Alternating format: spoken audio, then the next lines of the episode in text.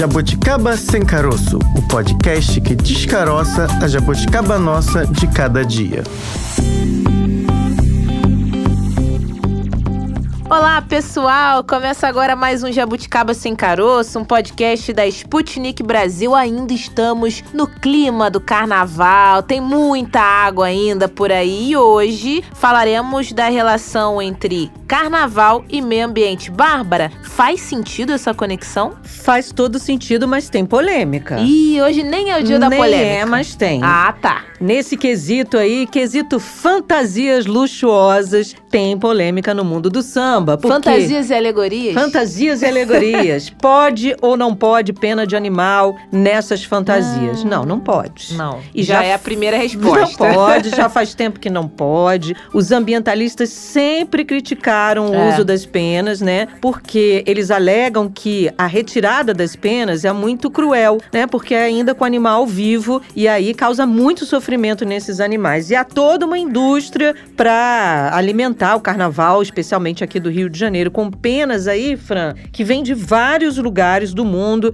e principalmente ali do continente africano. Caramba, e talvez, né, acho que no passado não tão distante, isso foi ainda é ali sinônimo, né, da ostentação do luxo, mas com certeza há outras formas de você, né, de um passista ali, de uma pessoa ali responsável por uma alegoria ali da escola de samba, deixar tudo muito lindo, luxuoso, sem o sofrimento desses animais, né? É, pois é. Hoje pega mal, É. tá mal na foto, porque já chegou a se usar, Fran, numa única escola, num único desfile, cerca de 35 mil penas. Nossa. Imagina quantos animais aí envolvidos nisso. E penas de tudo quanto é bicho. Fazão, pavão, avestruz, galo. Tadinho. Então, tadinho, sobrou pra todo mundo. Pois O- é. Esse recurso, então, caiu por terra, como a gente falou. Já foi muito usado por rainhas de baterias, musas, aqueles destaques que ficavam lá em Ah, cima dos é. carros, né? A reclamação dos ativistas vem surtindo efeito e cada vez mais os criadores dessas fantasias vêm encontrando saídas. Uma delas é o uso de material sintético para substituir essas penas e causar ali o mesmo efeito estético na fantasia, gente. E quem tá vendo de longe, né? Eu acho que não ué. tem diferença. Pois é. Dizem que tem no volume, Ah, no não. movimento, tarará, tarará. Mas hoje, com, né, com as questões estéticas ali, tem uma iluminação É. hoje, que eu nem gosto da iluminação Ih, Sapucaí. olha a polêmica. Vou deixar essa polêmica para outro dia. Mas tem uma iluminação, não dá nem pra ver direito, Não é né? verdade. Vai balançar do mesmo jeito. Bom, mas nem só de plumas vive o carnaval, né? Tem muito mais material aí envolvido e aí hoje é visto com maus olhos, né, pelo mundo sustentável, principalmente de mocinho a vilão, né, de enfeite ali o glitter caiu em desgraça e é capaz, Bárbara, a gente já falou sobre isso aqui, falando mais na questão do plástico, do canudo, mas o glitter também chega nos peixes que se envenenam com aquele brilho todo. Então, glitter, aquela purpurina, gente, aquilo você vai tomar banho, vai sair, vai escoar e vai acabar chegando até os animais também. É verdade. Então, Fran, pluma, glitter, purpurina, confete, serpentina, tudo isso fica espalhado pela cidade. A gente sabe disso, a gente não pode esconder, a gente não pode fingir que isso não acontece. Acontece sim, espalhado aos montes por aí. E aí, a pergunta que você começou me fazendo nesse episódio: carnaval pode combinar mesmo com o conceito de sustentabilidade? Esse é o assunto do nosso primeiro entrevistado de hoje. Quem entende e bem desse assunto é o Cássio Novo, pesquisador de carnaval, professor de geografia. Cássio, muito obrigada, viu, por aceitar vir aqui conversar com a gente, falar desse tema que a gente gosta muito, né? Como a Francine brincou antes da gente começar a gravar, você e a- nós nos conhecemos de muitos carnavais porque somos apaixonados por essa festa, né, Cássio? Exatamente, Bárbara. Alô para você, olá Francine, olá ouvintes. É, Bárbara, perfeito, né? Nós nos conhecemos há, há- há alguns carnavais e o carnaval, essa potente e importante manifestação da cultura popular brasileira, e aqui no Rio, né, tem assim um, um epicentro luminoso, ele tem esse poder, essa força de nos fazer conectar. É então verdade. as pessoas se conectam entre si, as histórias e memórias dessas pessoas também vão sendo amalgamadas junto com aquilo que a gente imagina e faz da nossa cidade, e isso tem uma potência criadora, inventiva, muito grande. Então eu penso que é, discutir e refletir sobre o carnaval a partir dos conceitos da sustentabilidade, de modo a gente fazer com que esse carnaval seja cada vez menos impactante ao meio ambiente e nos gere cada vez mais impacto positivo, passa justamente por reconhecer algumas dessas, algumas dessas especificidades do carnaval, como essa que você iniciou a sua fala. Uhum. Né? Carnaval é conexão. E Cássio, essa é uma relação que para quem está ouvindo a gente talvez seja uma relação impensada, né? Ah, como assim carnaval e sustentabilidade, né? Você é um pesquisador dessa relação. Como é que se dá esse casamento? É necessário reconhecer o seguinte: o carnaval ele é um evento geográfico festivo. Sim. Portanto, o carnaval não acontece fora de um espaço geográfico, também não acontece fora do tempo. Então, assumir esse caráter de carnaval enquanto evento, enquanto festejo, né, um conjunto de festas que tem um lugar para acontecer, envolve a gente reconhecer que o carnaval, sim, ele é extremamente potente na geração de impacto. O uhum. ponto é que no nosso imaginário é, social, impacto ele vem automaticamente atrelado à ideia de impacto negativo. E sim, uhum. é necessário que a gente reconheça essa dimensão do carnaval. O carnaval, até pela sua magnitude, ele é um, um, potente gerador de impactos ambientais negativos. E conversas, né, bate-papos como esse que a gente tem aqui agora, de fato, como a Bárbara disse, tem gente que não, não faz nenhuma associação, mas, poxa, peraí, tem tudo a ver, talvez até ali a fantasia que eu escolho, depois o que, que eu faço com ela, o que, que a gente pode aqui é, reaproveitar, é menos roupa sendo produzida, men menos água, né, sendo gasta, jogada fora, então, assim, assim, a, quando a gente para para analisar, não é à toa que aqui ao longo dos dias, cada dia da semana a gente tem um tema específico, tem um dia aqui só pro meio ambiente e o meio ambiente tá em tudo, em todas as festas e também no carnaval. Eu acho que quando a gente começa a mudar esse conceito, a percepção e analisar, a gente gosta muito, né, do nosso espaço, dos nosso, do nosso verde, dos nossos mares, a gente gosta muito do carnaval. Então, por que não unir coisas que a gente goste muito e também melhorar melhorar, né, o ambiente que a gente vive, porque a gente já tem destruído bastante, né? Perfeito, Francine, como você bem disse. Então, é, busca de um carnaval mais sustentável, é, analisando essa relação entre carnaval e meio ambiente, carnaval e natureza, uhum. é importante a gente reconhecer que esse carnaval mais sustentável, ele só vai ser possível de ser perseguido, jamais será alcançado, né? Porque é sempre uma construção, é sempre algo que a gente pode melhorar. Então, é, é esse carnaval mais sustentável envolve a gente procurar também foliões mais cidadãos e cidadãos mais conscientes, ou seja, pessoas cada vez mais críticas e exigentes na hora de ir para a rua festejar. Agora é uhum. interessante uhum. pensar que o tempo do carnaval ele não se limita ao período né, em que a cidade se veste e pulsa enquanto uma cidade carnavalesca. Para quem vive né, do carnaval, para quem estuda o carnaval, para quem depende economicamente do carnaval, muitas pessoas instituições, é, empresas, coletivos é, atuam nesse carnaval, na elaboração, na fabricação do carnaval ao longo do ano todo. Uhum. Interessante, Francine, que nessa sua fala, né, então, quanto que a gente gera desses impactos ambientais negativos é, para o carnaval que a gente gosta tanto, uhum. né, e que é tão importante na nossa identidade, a gente já mapeou uma série de questões. Então, o uso do glitter, né, por conta do descarte, do, descarte, é, do despejo dessa, desse resíduo né, em lugares inapropriados, que vai acabar caindo no nosso sistema coletor de água e esgoto é. e sabemos que esse microplástico vai acabar nos oceanos e mares, é, impactando a nossa fauna e flora marinha. Nós temos também né, é, o descarte incorreto de alumínio e vidro, gerando resíduos né, que não estão bem é, descartados, de modo que a gente possa, de modo que acaba amplificando aí o risco de contaminação, de cortes, de doenças, tanto para os caça, é, catadores, né, os envolvidos ali com a tarefa de, de, de catar esses, esses resíduos, mas também para a população em geral e pros, até mesmo para os foliões durante os dias de festejo. Uhum. Nós temos também a questão da poluição sonora, que é super é.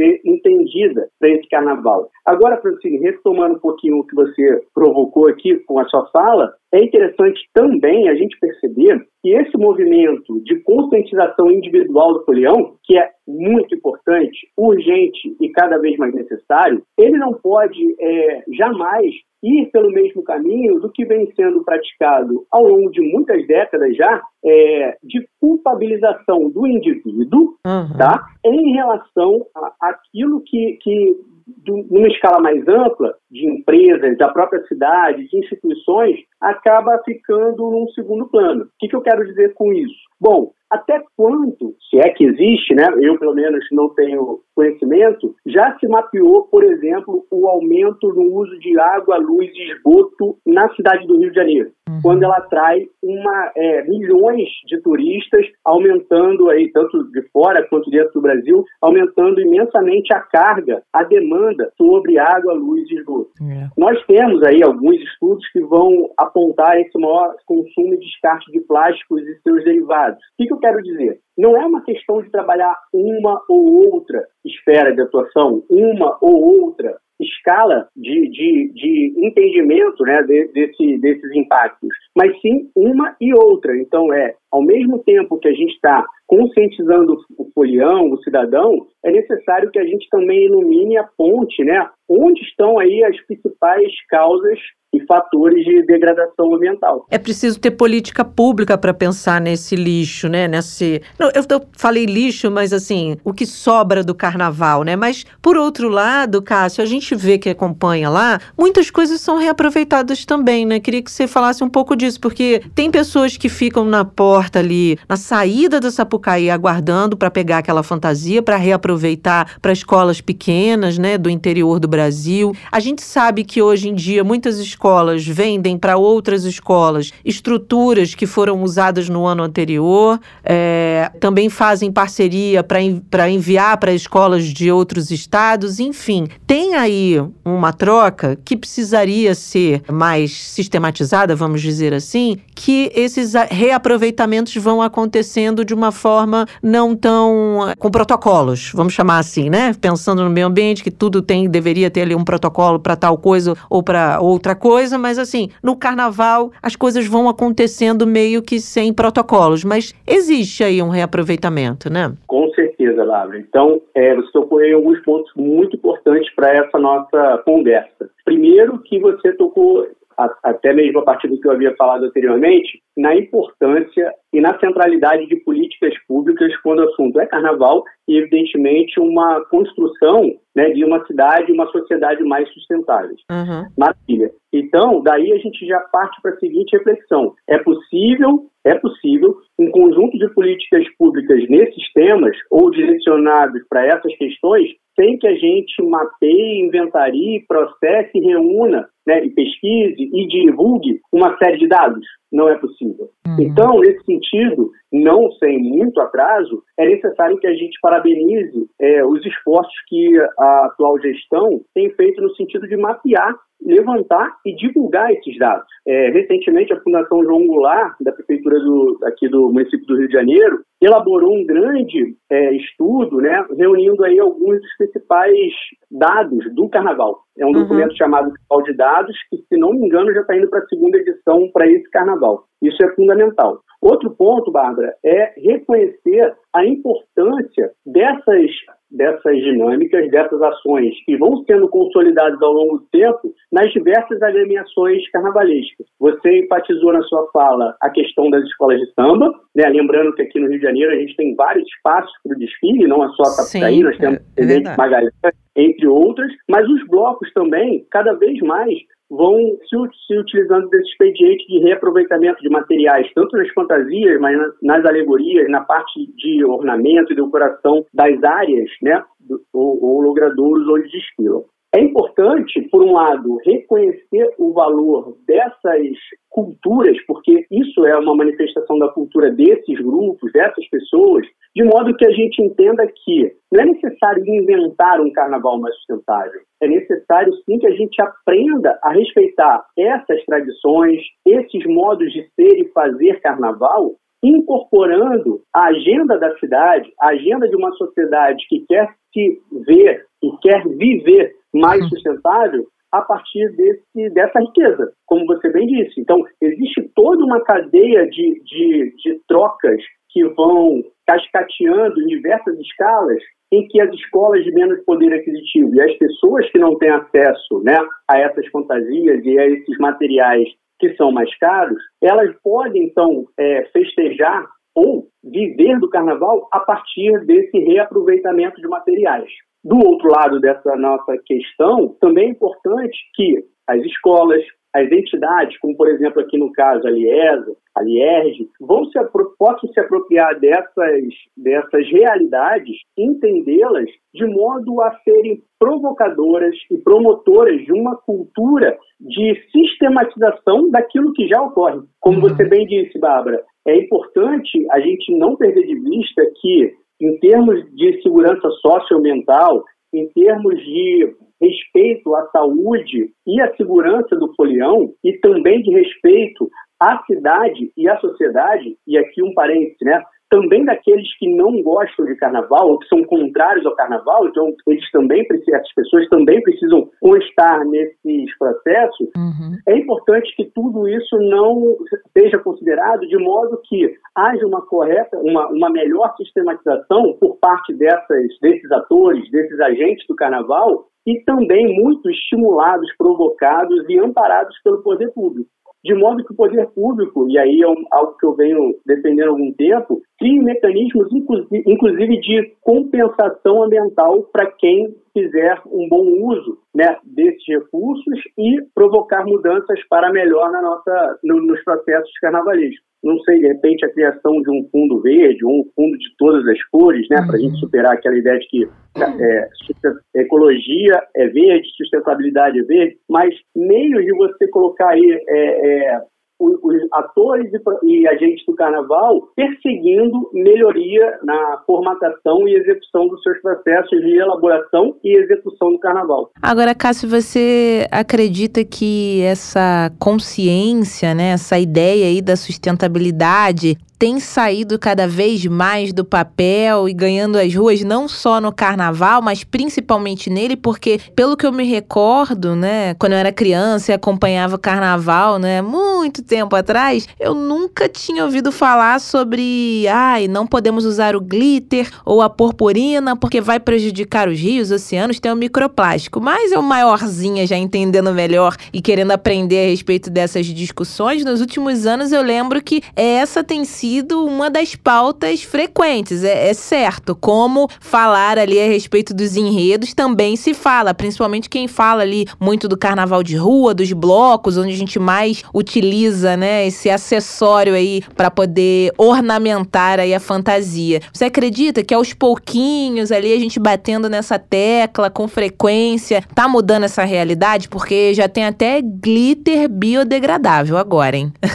Eu não só acredito, como como penso que é fundamental que isso ocorra. Uhum. Agora, o fato de você não ter ouvido isso, né, quando era mais jovem, e aí eu faço um acréscimo, né? Eu ecoo essas palavras, faço reverberar essas palavras, dizendo que eu também, quando uhum. era mais jovem, nem nem nem estava no meu radar pensar ou perceber algo assim. Agora, não quer dizer que não acontecesse. Uhum. A grande questão é a seguinte: antigamente, vamos pegar o exemplo das escolas de samba. Você reutilizar fantasia, você reutilizar elementos decorativos, era algo negativo. É era verdade. visto e é. significado como algo negativo. Então era uma escola pauperizada, uma escola que vinha é, fazia seu carnaval a partir de remendos, né, de, de farrapo, de algo de, do resto, e o resto nessa perspectiva de lixo, do que sobrou, do que não foi possível melhorar de um ano para o outro. Uhum. É importante a gente perceber, como você bem destacou, que existe uma, uma, uma mudança nessa narrativa. Então, hoje em dia, e aí vou, volto a dizer, né, nós temos que não só é, parabenizar, mas lutar para que isso seja cada vez mais assim, é necessário que a gente ressignifique mesmo. Então, escolas de samba, agremiações carnavalescas, pessoas, entidades, cidades que fazem né, uma releitura e uma ressignificação dos seus processos de desenvolvimento do carnaval, elas não têm que ser vistas mais como entidades pauperizadas, e sim uhum. como entidades que têm uma, uma, uma noção e o um entendimento de que ser mais sustentável agrega valor ao produto final, é. agrega importância e relevância socioambiental, desencadeia uma série de é, é, aberturas e facilidades, favorecimentos para os processos e até mesmo para atração de novas marcas, novos investimentos, pessoas né, mais interessadas em é, colaborar com esse tipo de carnaval, esse modo de fazer carnaval menos agressivo ao meio ambiente, mais impactante positivamente a cidade e a sociedade. Uhum. Aproveitando esse gancho, uhum. é, é, importante a gente até pensar né, que se anteriormente, como a gente vinha conversando, esse entendimento é, valorizava as escolas muito luxuosas, cada vez maiores, que renovavam seu carnaval a cada ano, até mesmo por uma questão de crise financeira das escolas de samba, dos blocos, de um contexto global de crise na economia, favoreceu que essas escolas, agremiações, entidades carnavalescas tivessem que buscar soluções. E aonde muitas delas foram buscar soluções? Foram buscar soluções nos seus próprios quadros, ressignificando seus modos de fazer carnaval. Agora que nós temos aí né, o Brasil ocupando até mesmo um novo lugar nessa geopolítica do meio ambiente, da sustentabilidade, nesse novo contexto, século XXI, onde a gente vê aí uma disputa estratégica, política, econômica, em termos do que cada é, país, cada cidade, cada empresa pode oferecer e pode, é, pode desejar alcançar. Em termos de compensações ambientais, eu penso que o, o Rio de Janeiro ao investir nesse carnaval cada vez mais sustentável, pode se tornar liderança e ponta de lança na questão da inovação, né? E na promoção de novas tecnologias, com S plural, porque não é só tecnologia do ponto de vista do aparato tecnológico, né? Eletrônico, dos gadgets ou do, dos aplicativos, mas também é, fazer emergir essas tecnologias sociais e culturais que têm tanto poder, tanta riqueza e muitas vezes são invisibilizados.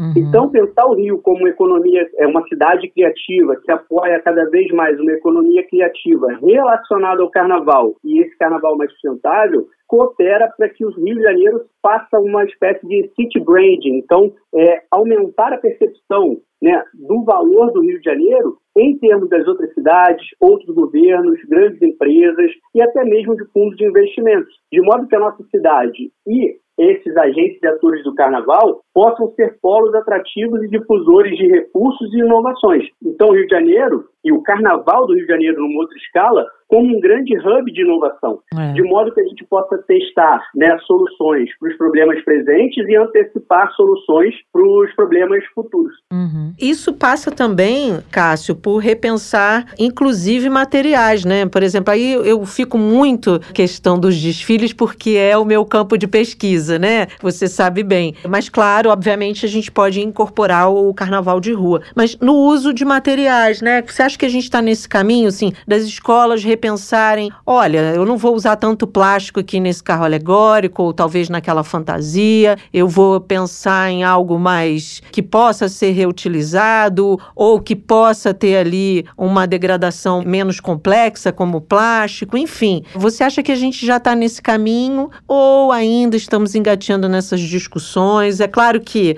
o nosso foco agora da sociedade mundial é, é a sustentabilidade, mas ainda há alguns setores que estão ali engatinhando nessa discussão. Você acha que o carnaval está nesse caminho já ou está engatinhando? Eu acho que está engatinhando por esse caminho, Bárbara. É, né?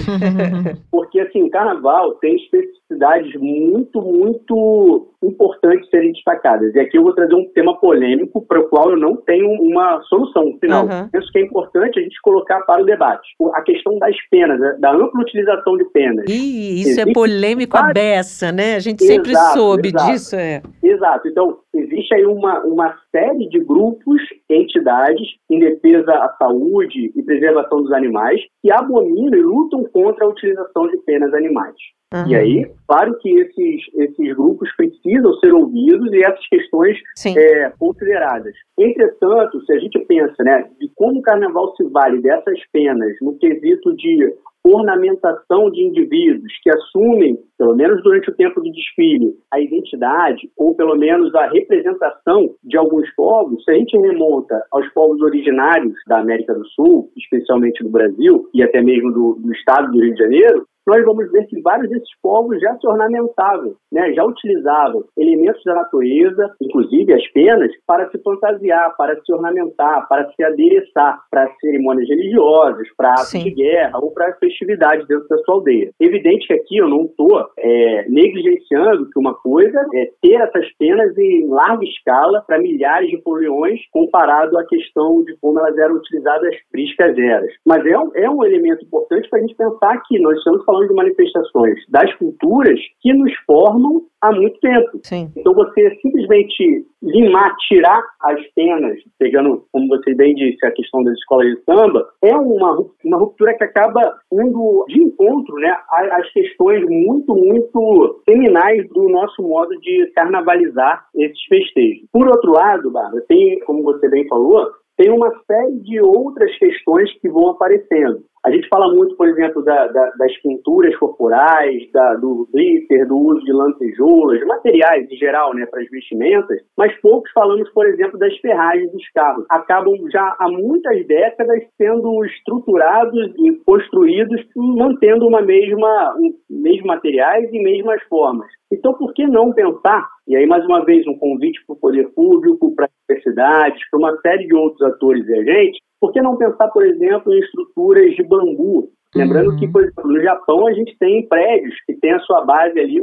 é, construídas utilizando a tecnologia de construção com bambu para evitar os abalos sísmicos ou mitigar o máximo possível. Então, será que a gente não pode né, utilizar o bambu ou outro tipo de material é, naturalmente descartados nas nossas matas, nossas florestas, de modo que ele possa ser incorporado nesse processo de solução, no processo de produção das, das alegorias de escola de samba. Isso uhum. sendo replicado para outros carnavais, como a gente já falou, né? Existe aí toda uma cascata de, de reaproveitamento desses materiais. Mais que isso, então, se a gente muda e se a gente constrói novas maneiras de produzir essas alegorias, nós estamos produzindo tecnologia. E isso pode ser também mapeado, estudado e exportado para outras festas, aqui e fora do Rio de Janeiro. Como iniciativa é interessante, Bárbara, que Bárbara e Francine, que eu já fiquei sabendo, é, tem, por exemplo, um, um acordo firmado entre o Estado do Rio de Janeiro e o município de Cachoeira de Macacu, que é a capital ecológica do estado do Rio de Janeiro. É o maior, Cachoeira de Macacu é o município com maior arrecadação do ICM verde no estado. Uhum. Então hoje existe um projeto Sustenta Carnaval, em que essas fantasias e materiais reaproveitados, eles estão medidos em termos da não necessidade de produção dessas fantasias e materiais. E com isso, um município que já é reconhecidamente é, guardião das florestas acaba podendo neutralizar o carbono na atmosfera justamente pela redução do impacto na confecção dessas fantasias e adereços. Então, isso recai naquele conceito e na prática de uma economia circular e também se desdobra na conscientização ambiental pelo carnaval, que eu penso que é muito do que a gente está falando aqui. É. Isso não é só uma questão que vai sendo enredada entre diferentes governos. Aqui, por exemplo, em 2013, no ano em que a BASF, né, uma mega corporação que tem, gera uma série de impactos ambientais negativos é, em, em, seus vários ramos de atuação, ela patrocinou, financiou o, o desfile que foi campeão do carnaval no grupo especial da Vila Isabel. Então, aquela valoriza, hipervalorização da, do, dos agricultores do Brasil, a Vila uhum. Isabel foi campeã.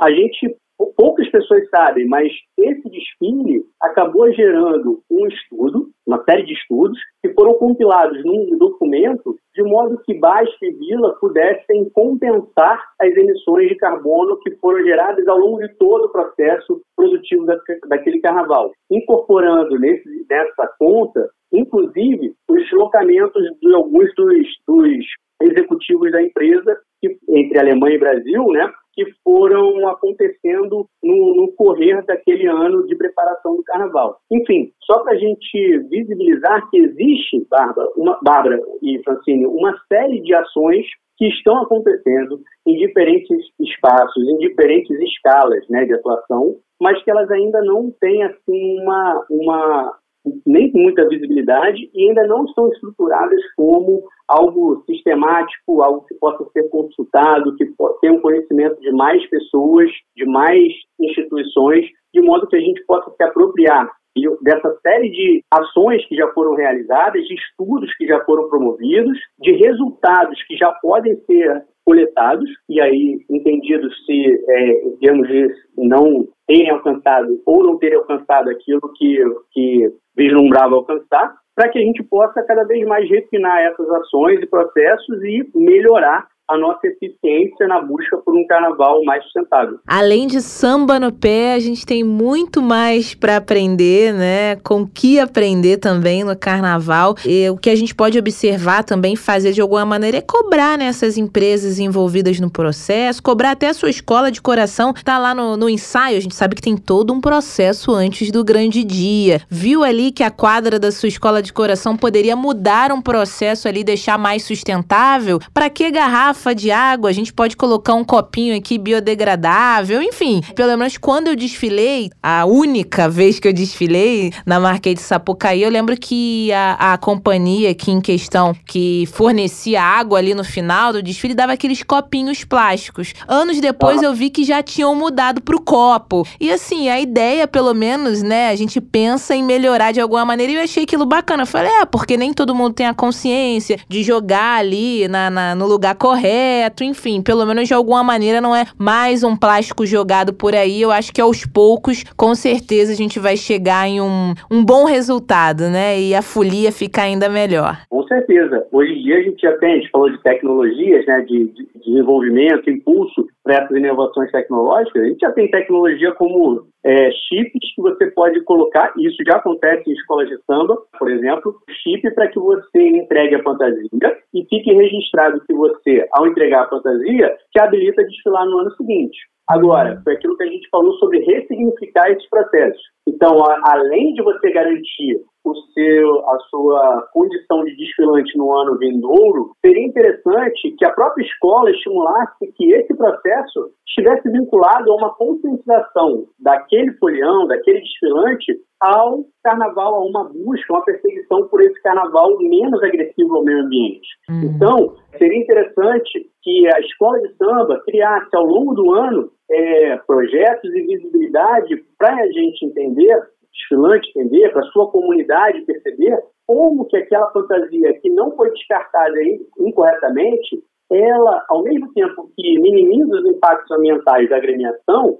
constrói caminhos possíveis para que aquela, aquela agremiação fique cada vez mais forte. É. Porque uma agremiação com, é, realmente envolvida nessa promoção de um carnaval mais sustentável, ela, inegavelmente, especialmente no contexto atual que a gente já falou, ela vai estar mais capaz de receber apoio, investimentos, atenção de grandes marcas promotoras da sustentabilidade ou interessadas em contribuir para a causa ambiental, para a causa socioambiental. É. Então, por exemplo, esse copinho que você estava falando que recebeu, ele poderia vir com a logo da empresa. Uhum. Também, de outro modo, e olha como isso é interessante pensar no carnaval mais sustentável, né, desdobrado em vários outros temas que são polêmicos e, e geram tanto rebuliço no carnaval tantas discussões no carnaval. Esse copinho com a logo da empresa talvez diminua né, aquela assanha dessas grandes marcas que, ao apoiar o carnaval, acabam tentando, de certo modo, é, influenciar os desenvolvimentos artísticos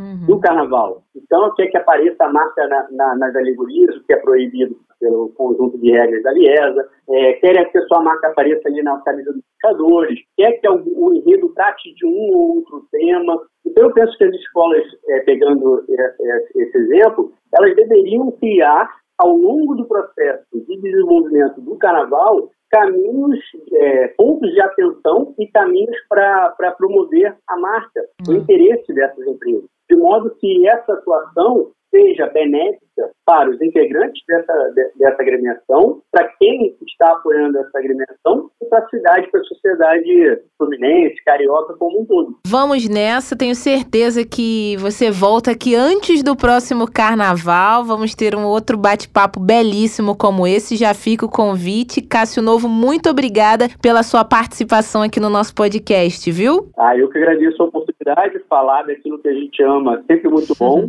com pessoas que compartilham esse amor e essa vontade de fazer as coisas acontecerem para melhor é melhor ainda e podem contar sempre comigo. Estou sempre à disposição. Cássio, muito obrigada. Até a próxima, então. Tchau, tchau. Até a próxima. Tchau, tchau. Bárbara, como você já falou de polêmicas, né? Dia de sexta-feira é o dia da polêmica aqui no Jabuticaba Sem Caroço, mas a gente gosta de antecipar. Voltando à polêmica das penas. A nossa próxima entrevistada, acredite, conhece bem, muito, a fundo sabe tudo a respeito desse mercado porque desfilou durante mais de duas décadas como passista da Mangueira. Essa tem samba no pé, hein? Essa tem muito samba no pé e tem muito conhecimento sobre o universo do samba, porque ela é. pesquisou, é pesquisadora, estudou também essa temática, especialmente aí essa relação entre carnaval e meio ambiente. Ela vai contar um detalhe importante nesse processo das penas que a gente não vai antecipar aqui não, não vai dar spoiler não. Vamos deixar ela contar e falar também de outros aspectos dessa relação carnaval e sustentabilidade, porque hoje ela é uma gestora pública e hum. entende bem da folia. Me lembrou a vinheta que a gente tem aqui: só quem vive é quem sabe. É ela. É. A gente bate um papo agora então com a Rafaela Bastos, a Rafaela que é geógrafa e presidente do Instituto Fundação João Goulart. Rafaela, muito obrigada pela sua participação aqui no nosso podcast. É um prazer, seja muito bem-vinda. Prazer é todo meu estar aqui com vocês. E vamos embora, né? Falar de carnaval é sempre um grande prazer. É verdade. Plena semana de carnaval aí, a gente abrindo um espaço na sua agenda, né, para conversar aqui com a gente, um presente para os nossos ouvintes aqui do Jabuticaba e a gente discute toda quinta-feira, Rafaela, alguma questão ambiental. Como é semana do carnaval, a gente quis mesclar aí, já que o carnaval tem tantos ritmos, culturas, pessoas, por que não também trazer uma visão aqui aqui do carnaval e do meio ambiente. Na sua opinião, que conhece bastante, né, de carnaval, é, a gente já começa a entender melhor os impactos, qual é a relação do carnaval e o meio ambiente? Ou ainda estamos um pouco devagar nisso ou a, a conscientização já melhorou bastante? Não, a gente, na verdade, isso é uma um mito, uhum. né? Essa história de que o carnaval não lida e não cuida da pauta do meio ambiente é um mito. Uhum. Na verdade, o carnaval ele já tem no seu processo de desenvolvimento do desfile, né? Aí aqui eu vou fazer um, um recorte uhum. do desfile das escolas de samba. Ele já se relaciona bastante com muitos conceitos da área ambiental.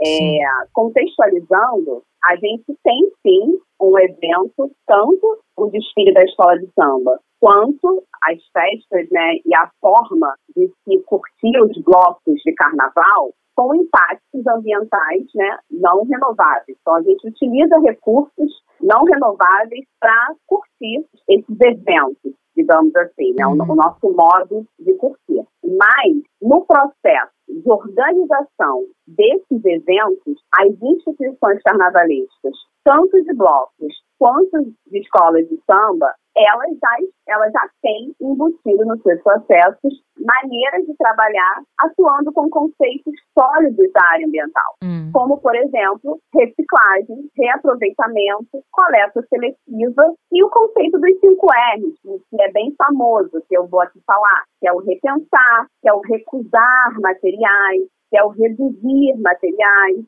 que é o reutilizar e, como eu falei, a reciclagem. Essa ideia, né, dessa proposta de sim, o carnaval tem uma relação com o meio ambiente, ela é sistemática ou ainda fazemos isso de uma forma, diria artesanal, não é artesanal, mas assim, sem ter processos, sem ter protocolos, ainda estamos aprendendo nesse sentido? Eu acho que é orgânica. Uhum. Ela é econômico-orgânica. Então eu acho que é que é uma boa coisa, né? Sim, Porque sim. se a gente pensar em termos de mudança de comportamento, esse é o grande desafio para as questões ambientais. E aí no carnaval, nos processos do carnaval, a gente tem o elemento inverso.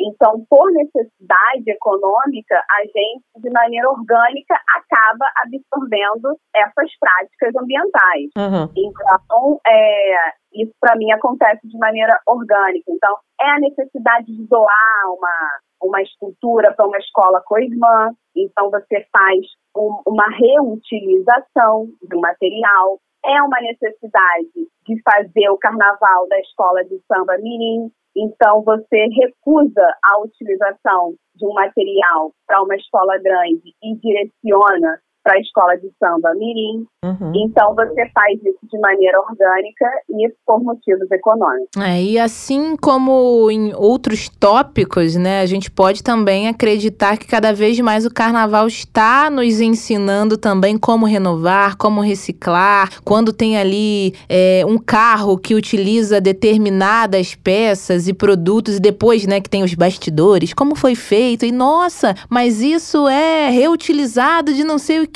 olha como ficou lindo. Porque quando a gente pensa muito em reaproveitamento, reciclagem, as pessoas pensam que vai ser algo feio, que não tem cor. Ah, não, é porque é de segunda mão. E eu acho que esse conceito, quando a gente vê um carro, uma alegoria, algo tão lindo na avenida, também muda a chave, né, na nossa cabeça do folhão, que caramba, eu não imaginava. Então, entre outras coisas que o carnaval nos traz, também traz essa consciência ambiental, né? Sim, o próprio modelo né, de início da festa, do, do início de processo né, de desenvolvimento de um desfile e de finalização, é a montagem a partir da desmontagem. Uhum. Então, a gente não utiliza a ideia de descarte ou de lixo. E isso é as pessoas não observam essa ótica. E a gente vê a quantidade, o que as pessoas têm, olham muito é para o material.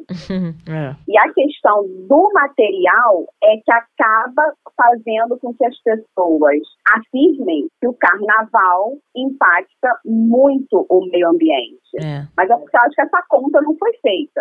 Mas talvez a gente é, utilize sim, como eu falei, bastante material é, que realmente não são recursos renováveis. Sim. Entretanto, a vida útil desse material no, no, no carnaval é grande. Eu fui passista de escola de samba, né, da Mangueira durante 23 anos. As minhas penas desfilaram comigo 10 anos Nossa, e já foram para outra passista. que legal. Isso ainda é uma polêmica também, né, Rafaela? Porque tem alguns ambientalistas que reclamam um pouco disso, né? Que o carnaval talvez pudesse repensar um pouco os materiais, né? O que, que você pensa sobre isso? Eu acho que sim, faz sentido. Eu acho que sempre é tempo de repensar. Eu entendo que a origem desses materiais é, não são é, origens capitalistas, né? Então não vem de uma como posso dizer, do agronegócio, então a origem dos materiais das penas não é um, um agronegócio das penas, então é um cuidado artesanal, então tem a ver com a troca das penas. Então, se você pensar, são é, animais que fazem troca de penas, né? Então já tem Ah, aquela, tá. aquela, aquela, aquela muda das penas que caem.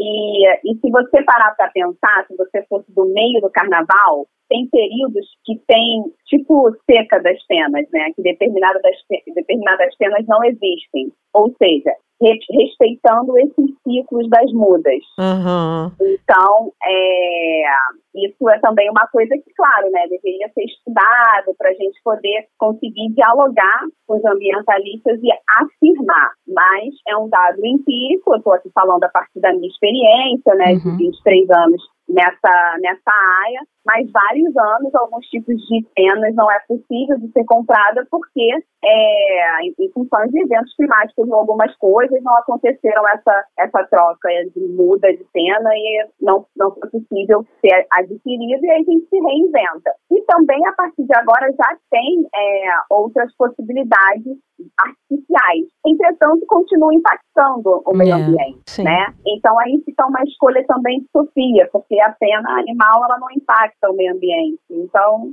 é, é uma questão, é uma questão. Eu acho que envolve aí uma relação também das empresas de mercado, né, com uma tecnologia de reciclagem, de se aproximarem do mercado do carnaval para criarem novos materiais das universidades, né, criarem novos materiais para que a gente crie produtos com menos impactos para o meio ambiente. Esse dado que você trouxe é super interessante. Não necessariamente a pena que a gente vê numa passista na, na avenida, ela foi retirada de um animal. Aquilo é como todo animal muitas vezes tem troca de, de pena, ou, por exemplo, o cachorro troca de pelo, né? Ou, um animal como um pavão vai cair uma pena ou outra, você pode fazer a coleta disso, né? Esse dado muita gente talvez não tenha recebido até hoje, né? Pensado nisso até hoje, né? Sim, tem também a questão do, das cores da pena, do tingimento. Então, uma pena preta, por exemplo, ela circula assim por diversos artistas. Tem o valor da pena também. Então, faz com que essa pena circule. Então, assim, não se compra no volume que a gente vê na avenida. Não é, não é pão, não. não compra todo dia na padaria. Ninguém pegou lá 10 pavões e saiu arrancando lá. 10 não, muito mais, né? E saiu arrancando não. assim aleatoriamente para ter aquele volume na Sapucaí, né? Não, o carnaval tem microeconomias. E o mercado das cenas é uma dessas. Então, existe um aluguel, assim. Muitos que a gente chama dos costeiros, né? Uhum. São alugados inteiros por anos, anos e anos. Agora, durante o pico, né, da, da pandemia do coronavírus, eu cheguei a ver alguns artigos falando do impacto positivo ali no, no ponto de vista ambiental pelo cancelamento do carnaval. Esse tipo de associação também acaba, de alguma maneira, a gente pode dizer, prejudicando, né, a folia, porque é, pode virar um discurso, porque acredito que nem todo mundo vai ler o artigo completo, vai pegar sua chamada, porque lá no artigo dizia que, olha, o lixo que é produzido na cidade do Rio de Janeiro, em São Paulo, mas aí não é porque quem. É, é porque as pessoas jogam a, a lata, a garrafa, enfim, topem os bueiros, mas essas associações também a gente tem que ter cuidado, ou então daqui a pouco vai ser demonizado o carnaval. Tá vendo? Não teve carnaval, a cidade ficou mais limpa, é melhor que não não tenha, porque certos grupos pegam uma fala solta, uma aspa e toma aquilo como verdade. Então acho que é legal a gente falar isso também, porque na verdade gera muito emprego, gira economia, é benéfico para a cidade, tem muito turismo. E essa questão do lixo poderia ser no carnaval, no ano novo, no dia das mães, assim, qualquer festa que tem muita gente que se acumula e se essas pessoas não têm aí a consciência ambiental, vai gerar toneladas e toneladas, né, Rafael? Meio ambiente é tudo tudo,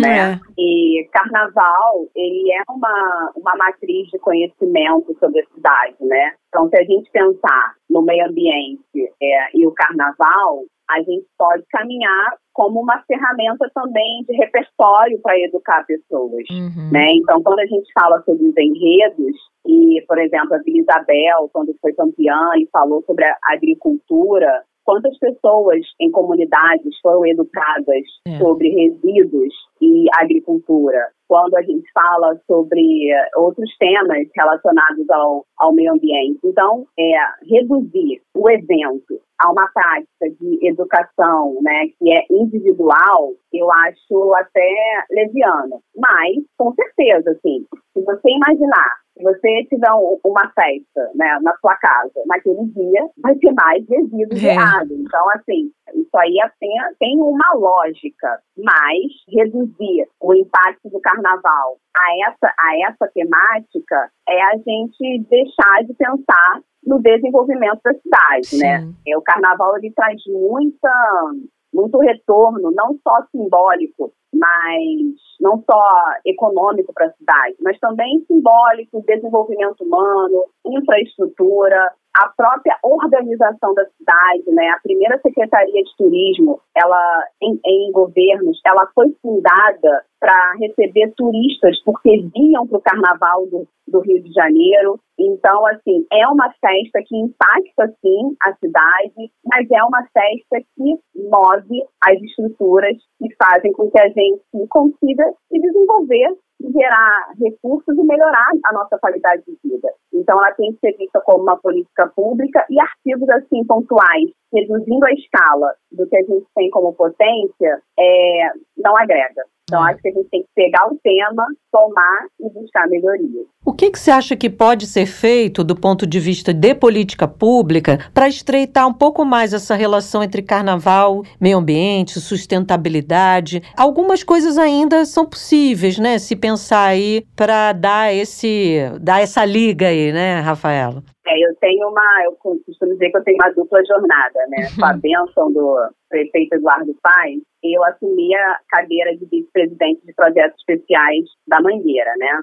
Uma ação voluntária e uh, lá eu estou desenvolvendo um projeto chamado Criativo Ambiental. É um projeto piloto onde a gente tem uma metodologia para mapear todo o processo de desenvolvimento de, é, no, no barracão da escola de samba, olhando especificamente para os materiais utilizados, desde os plásticos até os químicos, ferro, todos os tipos de material. Então a gente consegue, olhando para esses materiais, a gente consegue, numa visão de futuro, entender que as escolas de samba têm potencial, por exemplo, para vender crédito de carbono, fazer, aplicar esse conceito de 5R, para gerar indicadores ambientais e chegar a cumprir indicadores de responsabilidade social para empresas, né, uhum. né, que têm essa responsabilidade. Então, você imagina uma empresa que tem, é, que tem impactos ambientais e é obrigada pela legislação cumprir no, no, seu território, né? Então, ah, uma empresa que está perto da quadra da mangueira ou do barracão. Então, ela faz um patrocínio com a mangueira e a prática que acontece no barracão pode cumprir parte da sua responsabilidade ambiental. Uhum. Então, numa visão de futuro, olhando para esse piloto que eu estou fazendo lá na mangueira, as escolas de samba seriam possíveis de fazer isso. E aí, conversando com o prefeito Eduardo Paes, essa pode vir a ser uma política pública é, para os próximos anos e a questão também do ISS neutro. Então, existem algumas possibilidades e tanto o prefeito Eduardo Paes quanto o secretário da Casa Civil, Eduardo Cavalieri, e o deputado federal Pedro Paulo estão aí engajados já com essa pauta e eu acredito que brevemente a gente vai ter é, novidades, tanto do poder público quanto também da Estação Primeira de Mangueira aí num papel é, bem pioneiro e proativo, né? A gente tem conversado com alguns, algumas empresas importantes relacionadas a esses temas no mercado para validar, né, olhar para as metodologias que já são consolidadas para ver se podem ser aplicadas em escolas de samba e passando essa fase piloto a gente apresentar para a sociedade e quem sabe ser replicado para todo o carnaval. Já pensou se vale esse ponto para a avenida? Se a escola está sustentável, como é que ela está lidando ali com o carro alegórico, com a, com a roupa, como ela trata ao longo do ano esse processo. Eu não entendo muito de carnaval como você e Bárbara, não, Rafaela, mas eu sei, entendo que cada décimo ali, cada ponto é precioso e aí sim seria revolucionário, né? Se você já chegasse ali na avenida com tantos pontos, pelo que você você fez ao longo do processo até chegarem ali aqueles carros, aquelas roupas. Pode ser um diferencial. Quem sabe no futuro a gente conversa sobre isso, né?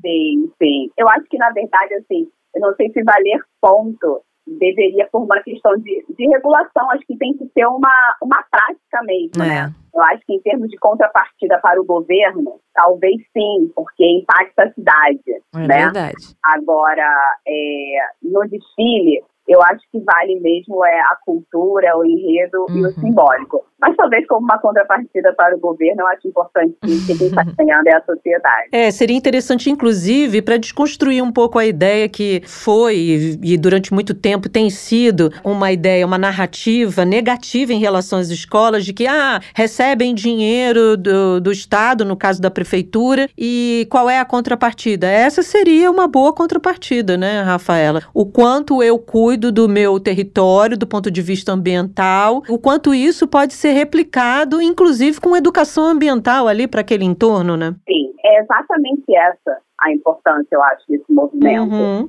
É a escola de samba, mais uma vez, conseguir comprovar a importância dela para o entorno, né? Uma quadra de escola de samba, as pessoas, elas acham que é para o samba exclusivamente. E uma quadra de escola de samba, ela é a identidade das pessoas, né? Ela é uhum. o, o, a evidência de que as pessoas na comunidade podem sonhar e podem ter autoestima. tá? Uhum. Então, ali acontece o que tem de mais importante na vida delas, tanto positivo quanto negativo. Então, acontece batizado, festa de 15 anos, velório, festa de 40 anos, tudo que elas querem fazer ali, importante na vida dela, elas têm aquele símbolo, aquela quadra, aquela edificação que sustenta a história delas. Uhum. Então, é, a escola de samba é uma escola de vida, realmente. Né? Agora, antes de te liberar aí para você ainda curtir o finzinho do carnaval, bem que o carnaval demora a acabar, né? Quinta-feira, mas ainda dá para pular bastante. Rafaela, queria só que você falasse um pouquinho a respeito do instituto, né? Que você é presidente, Instituto Fundação João Goulart, apresentasse aos nossos ouvintes e também desse aí possibilidades do pessoal conhecer mais, talvez em redes sociais, site, já para deixar esse serviço aí para quem está acompanhando a gente agora. O Instituto Fundação João Goulart, ele investe na gestão pública de alto desempenho, né? Então ele é uma, um instrumento no governo Eduardo Paes para trazer celeridade na capacidade da prefeitura de melhorar a qualidade das políticas públicas, tendo como estratégia a gestão de pessoas. Então a gente desenvolve pessoas, né, servidores públicos, através de programas de desenvolvimento de liderança. Tem um programa de desenvolvimento de liderança feminina e tem também é, para servidores de uma maneira geral, que é o programa Líderes Cariocas. E além disso, através desses dois programas, a gente incuba projetos dentro da prefeitura para sair um pouco daquela rotina né, do, do dia a dia, mas sempre alinhado ao que foi pactuado com a sociedade nos planejamentos estratégicos. E também a gente cria métodos para o dia a dia desses gestores para facilitar a sua rotina e acelerar as entregas para o cidadão. E, além disso, a gente está aberto às parcerias com universidades, instituições de terceiro setor, iniciativa privada, para a gente poder trazer para dentro da prefeitura tudo que tem de melhor e o que está aí fazendo com que a sociedade melhor se desenvolva, a gente traz para a prefeitura, vê o que tem aderência e a gente internaliza esse conhecimento para os servidores também conseguirem se desenvolver. As nossas redes sociais, né, vou passar aqui no Instagram, é Fundação João Goulart, tem o fio, né, ponto Rio, a gente tem um conteúdo super interessante que fala sobre bastante conhecimento, então é, divide muitas coisas que a gente entrega para os servidores, então os nossos usuários vão ter bastante conhecimento, a, aprender bastante também com uhum. a gente. E a gente também tem o repertório Ponto Rio, que tem todos os projetos desenvolvidos por esses servidores nos nossos cursos de capacitação e programas de desenvolvimento. Então, todo o capital intelectual da prefeitura, desses gestores de alto desempenho e líderes, está ali dentro do repertório Ponto Rio. Então, quem quiser saber e conhecer os projetos, pode ficar à vontade nesses dois sítios que vai conhecer bastante coisa. Tá certo. Rafaela Bastos, geógrafa, presidente do Instituto Fundação João Goulart, muito obrigada pela sua participação e um bom resto de carnaval para você. obrigada, Bárbara. Obrigada a vocês todas. Muito feliz de estar aqui com vocês. E contem comigo, adorei a pauta. Sucesso aí pro Jabuticaba. obrigada. Tchau, tchau. Tchau. Tchau, tchau. Bárbara, ainda dá tempo de curtir o carnaval? Dá tempo, Iba. gente. Quinta-feira tem Quintou. carnaval Brasil afora, ninguém parou, não. A gente volta a trabalhar, né? Na quinta, na quarta. Muita gente volta na quarta-feira de Depois cinzas. do meio-dia. Depois do meio-dia. a gente voltou na quinta. Não, a gente trabalhou todos os dias. A gente é deixou verdade. os programas prontos. A gente já tá aqui. Eu Mas não saí daqui, tá... não, Bárbara. Me prove o contrário. Que você não saiu daqui. Não, não, não. Estive aqui o tempo todo do lado dos nossos jabuticabers, firme e forte. Mas ó, tem carnaval ainda, tem bloco aberto ainda, quinta, sexta-feira, sábado, domingo, tem desfile das campeãs no sábado, domingo o Rio de Janeiro só fecha com o monobloco. É. E nas outras cidades também, vários blocos fechando o carnaval aí, fechando a tampa, né, Fran? É isso aí. E aí, quem ganhou, quem não ganhou? Ai, meu Deus, não, não acho acho que foi justo, a minha escola perdeu aquele décimo, foi por muito pouco. A gente quer saber se você tá satisfeito ou não com esse resultado. Com certeza, tem gente que tá muito triste, mas tem gente aí pulando de alegria. É sobre isso que falaremos no programa de amanhã, né? Não perde não, porque é um programa muito bom pra gente entender cabeça de jurado. E sabe o que eu fico pensando, Bárbara? Eu sei que tem todo, né, um corpo de jurado ali capacitado, já trabalha anos com isso, entende bastante, mas eu fico imaginando como eles conseguem ficar acordados a noite toda. Eu fico imaginando por que que alguns escrevem algumas justificativas que eu não entendo até hoje. Uma vez eu vi, tinha, vou chutar aqui, era uma escola tipo Mangueira. Aí o jurado botou, tem muito verde rosa. Ué, gente, mas como assim? Que, ou ele tava dormindo, ele Acordou no susto? acordou no susto, ele não sabia onde ele tava, ou ele, enfim, viajou na maionese, eu tava do... Eu não É. quero aqui acusar, mas era algo nessa linha. Eu queria saber o que que passa em cabeça de julgador de escola de samba. Alguns, né? Nem todos, a gente também não pode aqui generalizar, mas alguns eu vou te contar. Queria entender como ele foi parar lá, inclusive. Enfim, é sobre isso que falaremos amanhã. Cabeça de jurado, rapaz, não perca. Estaremos também no Twitter, que é o arroba jabuticabaSC, estamos sempre por lá. Também na plataforma, né, de sua preferência e no site da Sputnik Brasil, sputniknewsbrasil.com.br. Beijo, até amanhã. Tchau! Jabuticaba Sem Caroço, o podcast que descaroça a jabuticaba nossa de cada dia.